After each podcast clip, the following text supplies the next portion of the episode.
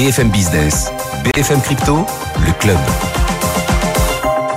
Bonjour à toutes et à tous, soyez les bienvenus dans le club BFM Crypto. C'est ici qu'on décrypte, analyse et débat de toute l'actualité Web3 du lundi au jeudi en direct à 14h sur les réseaux de BFM et bien sûr le soir aussi en radio-télévision à 21h30. Bienvenue à tous. Aujourd'hui, j'ai le plaisir d'accueillir, comme hier, Valentin Demey. Bonjour Valentin. Bonjour Amaury. Tu es directeur des contenus chez Crypto, c'est CEO de Cube3.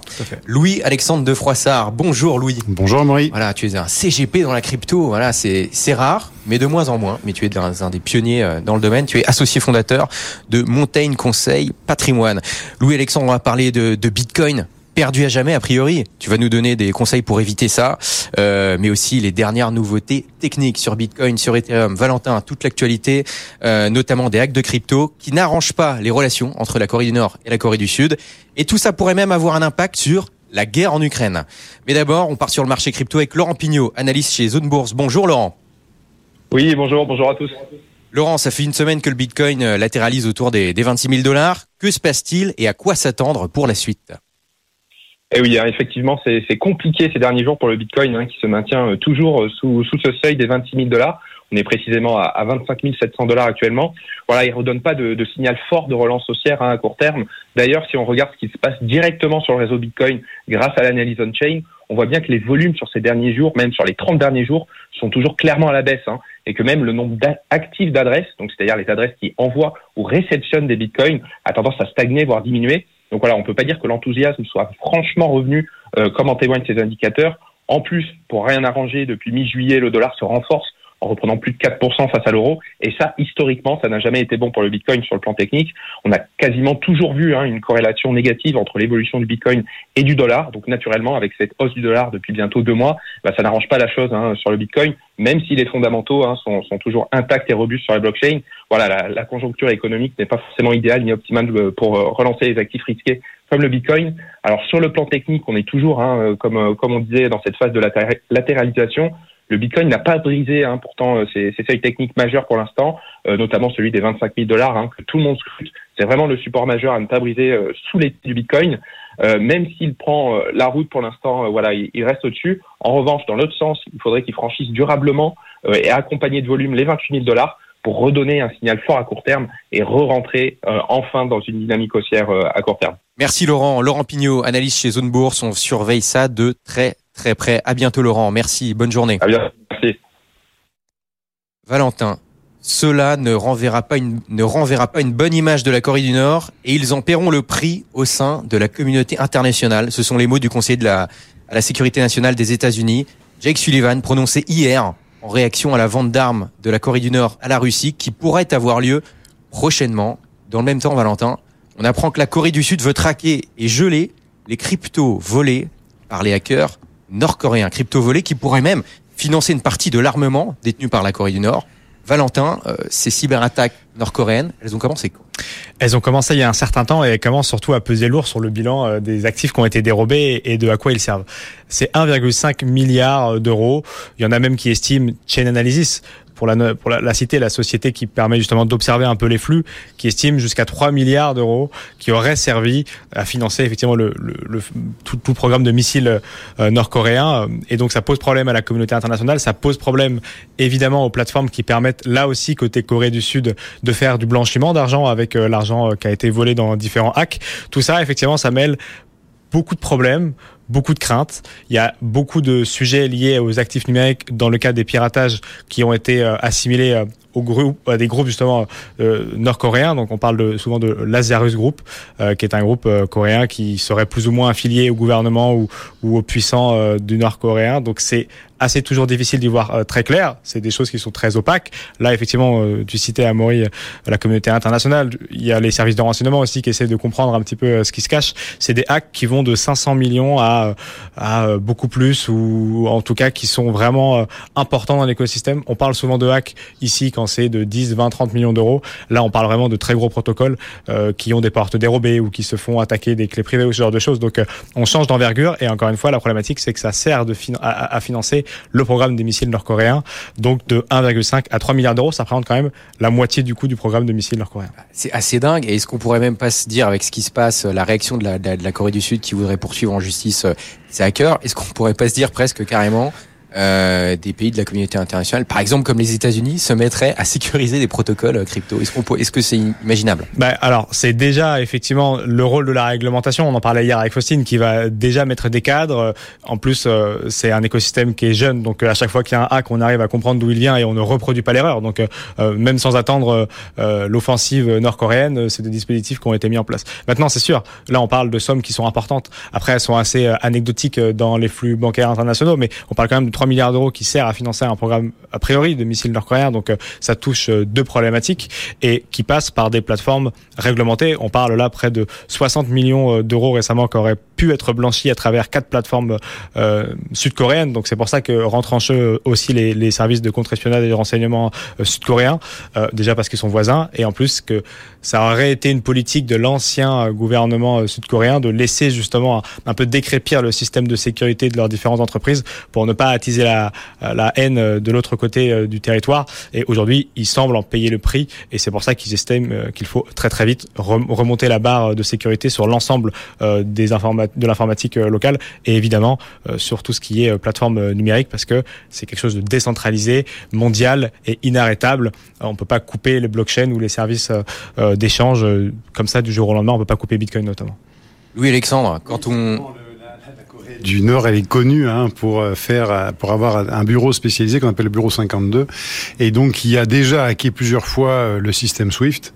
Donc, comme le disait Valentin, les, les volumes sont importants pour la sphère crypto, mais dans l'absolu, par rapport à ce qu'ils ont déjà fait et ce qu'ils ont déjà organisé, ce sont des volumes finalement qui sont assez faibles. Ils n'ont pas commencé avec les cryptos. Non, voilà, ça fait 30 ans qu'il y a un système organisé là-dessus. Et Louis Alexandre, quand on a une actu comme ça, que les cryptos serviraient indirectement, potentiellement, à financer les armes de la Corée du Nord et donc potentiellement à financer indirectement aussi des armes pour la Russie contre euh, l'Ukraine avec ce conflit. Euh, Est-ce que vous avez des clients que vous essayez de convaincre qui vous disent oula non mais attendez là regardez ce qui se passe moi je veux je veux pas toucher aux crypto et ils mettent Bitcoin dans le même sac? En fait, on sait très bien que on peut tracer beaucoup plus facilement les transactions en crypto que le liquide. Hein, c'est pas pour rien que le patron de la banque, euh, la BRI, Banque des règlements internationaux, nous dit qu'elle veut plus de cash. Voilà. Donc, euh, je crois qu'il y a même pas de débat. Euh, c'est qu'est-ce que l'on fait avec l'unité de compte, que l'unité de compte soit une crypto, un crypto actif, du liquide ou autre chose. Voilà, c'est pas ça qui empêchera l'usage et la traçabilité de Bitcoin fait par exemple que le Hamas, le Hamas qui est un groupe terroriste, refuse des dons parce qu'il y a trop de traçage. Bon, et des bitcoins, il n'y en aura jamais plus de 21 millions. Mais Louis Alexandre, on estime que là, Chain, selon Chain Analysis, hein, l'entreprise qui, surveille, qui, comment dire, qui lit la blockchain, euh, il y aurait entre 2 et 3 millions de bitcoins qui seraient perdus, peut-être à jamais, dont on le précise, dont un million qui serait à Satoshi Nakamoto, là où les personnes derrière la création de bitcoin. Euh, ça varie beaucoup en fait. Hein. comment, comment on peut perdre des, des, bitcoins? Alors on a des estimations de 1,6 million à 4 millions euh, de bitcoins, donc ce qui est, qui est, énorme quand même. Et alors souvent, la plupart du temps, ce sont des erreurs euh, d'inattention ou des erreurs de procédure. En fait, euh, beaucoup de gens ont décidé de d'aller dans la logique de Bitcoin qui est de posséder soi-même ses clés privées. Ce qui est une grande liberté euh, amène une grande responsabilité et les gens malheureusement ne vont pas forcément faire ce qu'il faut. Et donc euh, on va perdre par exemple la phrase de récupération. Euh, on va perdre sa clé, on va perdre son disque dur, on va voilà. Donc il y a un certain nombre. On estime que dans les disques durs, c'est à peu près, euh, c'est presque un million hein, de bitcoins qui seraient perdus entre 600 000 et un million qui seraient perdus euh, dans les disques durs. Donc pour cela, eh bien aujourd'hui, il y a un certain nombre de personnes qui mettent en place des solutions. on a vu une tentative avec Ledger de mettre en place quelque chose comme Recovery, qui a fait plus ou moins, qui a fait plus ou moins plaisir. Très bien compris au départ. Bon, voilà. Mais il existe aujourd'hui des solutions qui vont permettre de, avec plus de privacy de traiter Bitcoin d'un côté, de traiter tout ce qui est environnement Ethereum de l'autre. Ça fait partie, dans tout ce qui est transmission, ça fait partie des aspects techniques. En fait, transmission, on l'a dit, hein, c'est des aspects techniques, des aspects juridiques et des aspects fiscaux. D'accord. Et justement, euh, quand, on, quand, on voit tout ça, on peut parler aussi bah, de donation.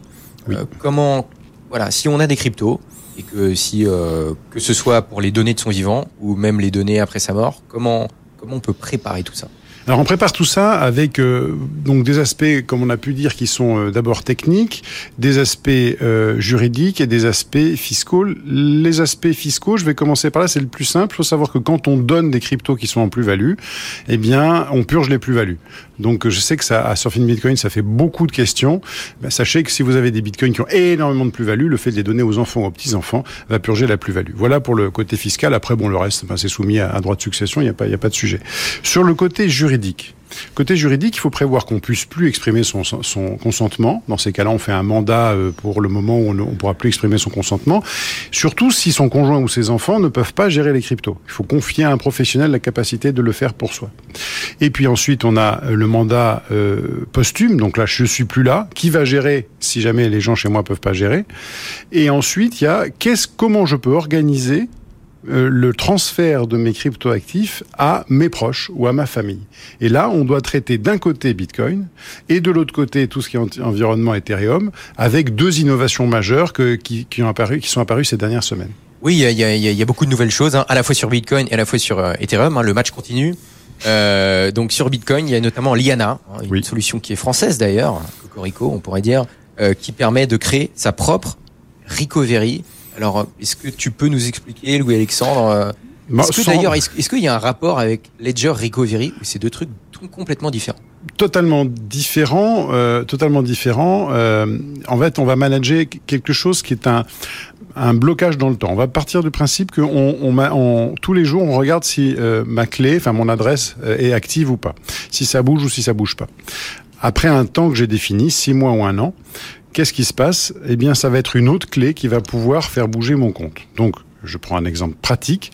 J'ai décidé moi-même d'avoir ma clé Ledger, je peux la perdre, et j'ai prévu de donner à mon fils aîné une autre clé Ledger, ce qui fait que si la mienne ne bouge pas pendant un an, supposition j'ai perdu ma clé ou j'ai perdu ma seed phrase, eh bien c'est mon fils qui va pouvoir faire bouger mes cryptos euh, après un blocage d'un an, time lock d'un an.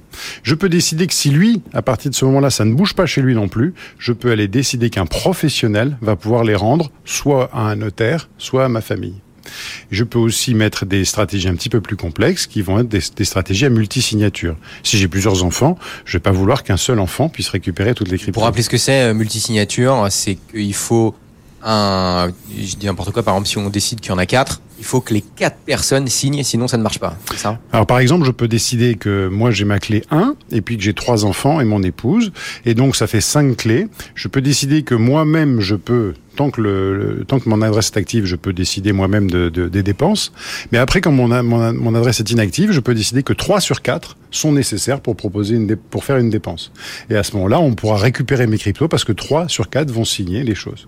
Et ça ne sortira pas de la famille de cette manière-là. C'est quand même une sécurité assez nouvelle et c'est ce que Liana permet de faire avec une technique qui s'appelle Miniscript. Il faut euh, saluer notamment euh, Kevin Loéac et son équipe euh, à ce sujet. Donc c'est une sorte de, de, veto, de droit de veto qui est, qui est, ajouté grâce à cette technologie. Euh, et sur Ethereum, qu'est-ce qui se passe? Alors sur Ethereum, on, on, va utiliser plutôt ce que ce que Ternoa a mis en place avec le Time Guardian ou une Time Capsule. C'est un système dans lequel là je vais non plus passer sur des, des, des, des décalages d'un an ou de six mois. C'est quelque chose d'un petit peu différent.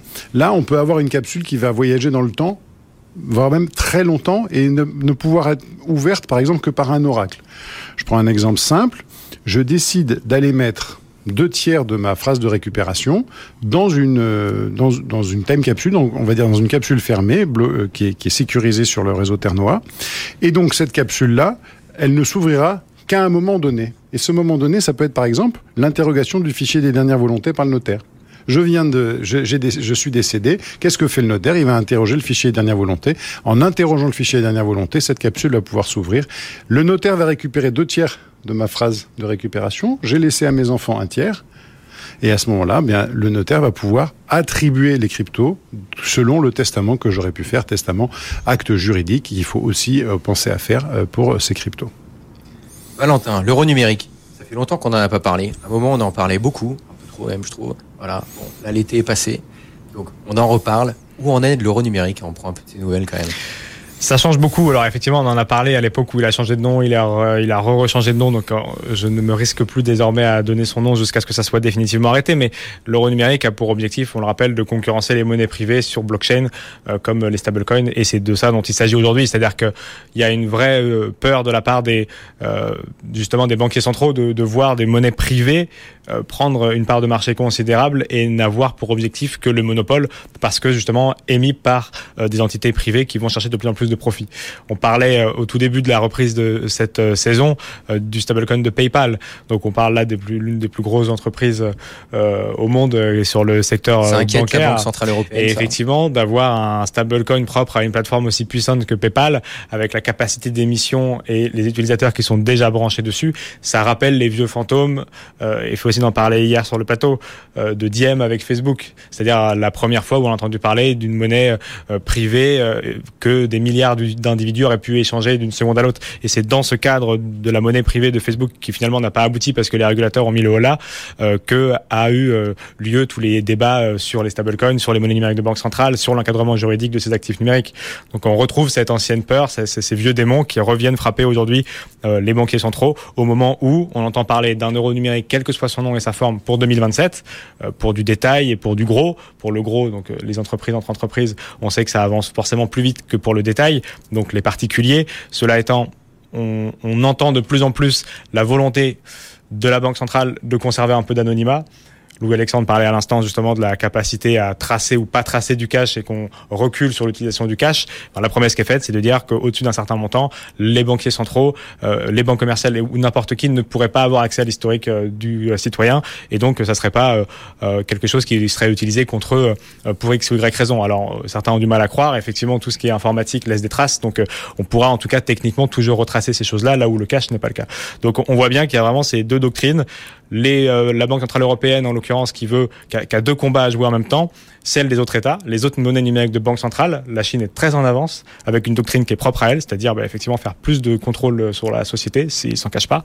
Et de l'autre côté, les stablecoins qui prennent de plus en plus de place et euh, bah, la BCE qui a pour objectif de garantir la stabilité monétaire, qui se demande vers où tirer pour euh, pour essayer de, de garder son rôle central justement.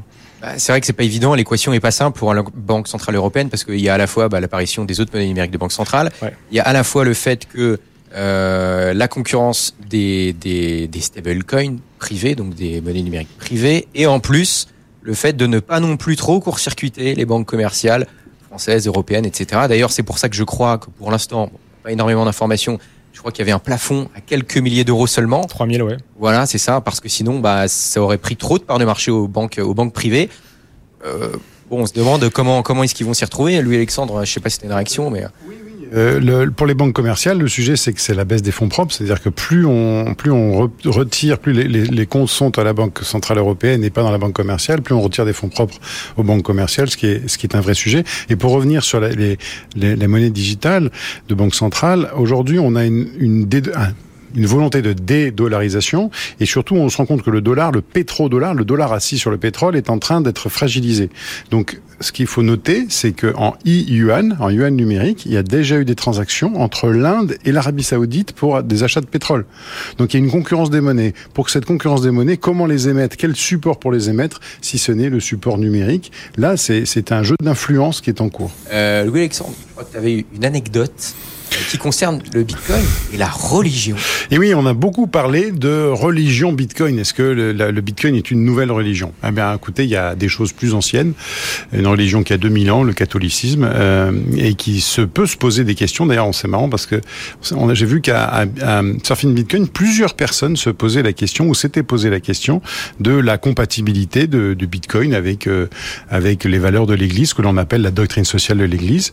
Et euh, il y a un consensus qui est en train de se faire autour de, du commun, puisqu'en fait, euh, Bitcoin euh, est, un, est un commun, en fait, est un outil qui n'a pas de barrière à l'entrée, qu'on soit petit, grand, pauvre, riche, africain, euh, français, russe, ukrainien ou autre, on a accès à Bitcoin, et donc c'est un commun comme un autre. C'est ce que l'on fait avec. Si Bitcoin est un serviteur de bonne cause, à ce moment-là, mais il est tout à fait cohérent que ça soit un commun dans la doctrine sociale de l'Église. Donc il y a une vraie cohérence en tout cas. Et ces débats là, ils sont, c'est nouveau. Alors on s'est déjà posé la question. Euh, non, c'est un débat en fait. C'est marrant parce que c'est il y a on peut dire que les chrétiens ont cette, cette question de savoir si ce qu'ils font sont, est juste ou pas. Hein, il y a cette question est-ce que je, suis aligné? Est-ce que ce que je fais c'est aligné avec euh, euh, ce que ce à quoi je crois? Et donc bah, cette question de ce ce questionnement est un questionnement utile pour savoir si simplement par rapport à ce que l'on dit être, bah, est-ce qu'on est aligné dans ses actes par rapport à ce que l'on pense être? Moi, je trouve que c'est une question qu'on doit se poser et qu'on doit tous se poser parce que voilà, elles ressentent les choses. Sujet brûlant, Valentin. Hein, c'est pas la, première fois qu'on en parle. C'est la centralisation d'Ethereum, euh, voilà, euh, qui, euh, qui est au cœur de débat parce que les protocoles de stacking cherchent à se restreindre à moins de 22% de validateurs pour maintenir une certaine décentralisation du, du, du réseau. Euh, déjà, qu'est-ce que ça veut dire concrètement euh, Ça veut dire que il faut il faut pas qu'il y ait trop d'Ethereum. Euh, il faut pas qu'il y ait trop d'Ethereum entre les mains d'une seule et même personne, c'est ça? Alors, c'est toujours la problématique, effectivement, de savoir qui détient une majorité de tokens. C'est des fois des faux problèmes là, ça, peut en être un d'une certaine manière. Ça en est un en tout cas sur Bitcoin parce que ce n'est pas un token de gouvernance. Donc en fait, ce n'est que enfin c'est d'un point de vue capitalistique que ça peut poser problème que une entité détienne un million de Bitcoin parce que si elle les dump, ça peut faire mal au marché. Mais comme Bitcoin c'est pas un token de gouvernance, dans l'absolu c'est pas super grave. Là où sur euh, euh, des tokens de gouvernance de protocoles décentralisés comme Aave, Curve ou Lido du coup dont on va parler, ça peut être un problème plus important parce que la gouvernance est donc un peu plus centralisée que, que ce qu'elle doit l'être. Là en l'occurrence, ce qui se passe, c'est que depuis qu'on est passé sur Ethereum 2.0 en septembre dernier donc il y a presque un an, euh, on a divisé la, euh, toute la partie consommation énergétique du réseau de 99% en changeant de manière de sécuriser le réseau, en ne faisant plus tourner des ordinateurs pour du minage, mais en, garantissant euh, la sécurité du réseau, en jalonnant, en bloquant, en verrouillant 32 Ethers et donc en devenant validateur. Et ce qui se passe, c'est que comme beaucoup n'ont pas 32 Ethers, il y a eu des protocoles comme Lido Finance, Coinbase l'a fait aussi, Binance le fait aussi, qui mettent en commun plusieurs utilisateurs qui ont moins de 32 pour créer des nœuds de 32, euh, mais euh, mais du coup qui sont qui sont issus de, de plusieurs dépôts. Ceux qui ont moins de 32 Ethers s'associent pour pouvoir avoir du rendement quand même. De ce point de vue-là, effectivement, ça pose un problème sur euh, qui qui va réussir à capturer la majorité de ces dépôts. En l'occurrence, aujourd'hui, c'est Lido qui est largement majoritaire. Et donc, l'une des inquiétudes et l'une des promesses qui a été euh, proposée par, euh, par une partie de la communauté, c'était de dire ne faut-il pas euh, qu'on bloque cette capture de, des retails pour, pour que Lido, par exemple, n'ait pas la majorité des, des, des Ethers en circulation? justement, Lido, je crois, a envie de garder la majorité. c'est effectivement le débat du, du moment. C'est-à-dire que autant bah, ceux qui ont moins de 22, parce qu'on on la communauté s'est dit, OK, en dessous de 22%, c'est encore tenable. On peut ne pas s'interroger sur la centralisation du réseau s'il y a moins de 22% chez un seul, chez un seul prestataires. Donc c'est le cas chez, chez, les, chez Binance ou Coinbase, ils sont à moins de 22. Sur ceux qui sont à plus de 22, forcément, ils ont déjà une partie non négligeable, ils veulent pas euh, se plier à ces règles-là. C'est le cas de, de, Lido qui a voté à 99,5% sur justement le forum de gouvernance, qui ne souhaitait pas s'auto-limiter puisqu'ils sont largement euh, au-dessus de cette euh, limite. Donc à voir quelle est la, la, suite des événements, c'est un vrai et un faux débat. Vitalik Buterin, le cofondateur d'Ethereum, a précisé qu'il fallait peut-être non pas obliger de se split, de se mutiler quand on est meilleur, mais peut-être de limiter les gains que pourraient avoir les plus grosses poules euh, euh, qui seraient mis en commun du coup via Lido et que bah, du coup par définition les gens partent ailleurs pour essayer d'avoir plus de, récompenses. Mais à date, effectivement, Lido est majoritaire euh, sur la centralisation d'Ethereum. Si c'était un acteur malveillant avec uniquement quelques autres personnalités importantes de l'écosystème, il pourrait essayer de valider et de forquer Ethereum. Ça reste improbable parce qu'encore une fois, c'est transparent et décentralisé encore aujourd'hui. Quand bien même ils essaieraient de faire cette alliance-là, on l'avait vu sur Bitcoin à une époque avec les mineurs qui étaient un peu trop nombreux, bah, les gens le verraient et partiraient du réseau Ethereum qui s'effondrerait.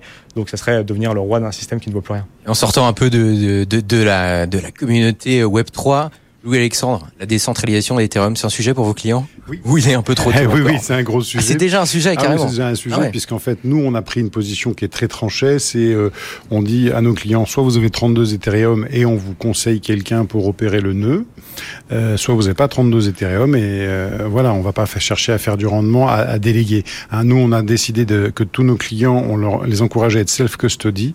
Et donc, ça veut dire qu'il faut qu'ils détiennent eux-mêmes sur leur clé privée l'ensemble des actifs et on ne souhaite pas dégrader la qualité de l'actif euh, pour l'instant. Alors, on a des solutions qui sont en train d'arriver en DeFi pour garder et conserver ces jetons et pouvoir quand même bénéficier d'un revenu. C'est déjà un sujet, donc ça bouge, ça bouge, ça n'arrête pas d'avancer. Merci messieurs d'avoir été avec nous. Louis-Alexandre de Froissart pour Montagne Conseil Patrimoine.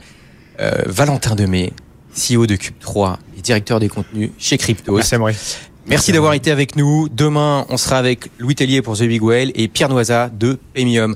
Bonne journée, bonne soirée, à demain. BFM Business, BFM Crypto, le club.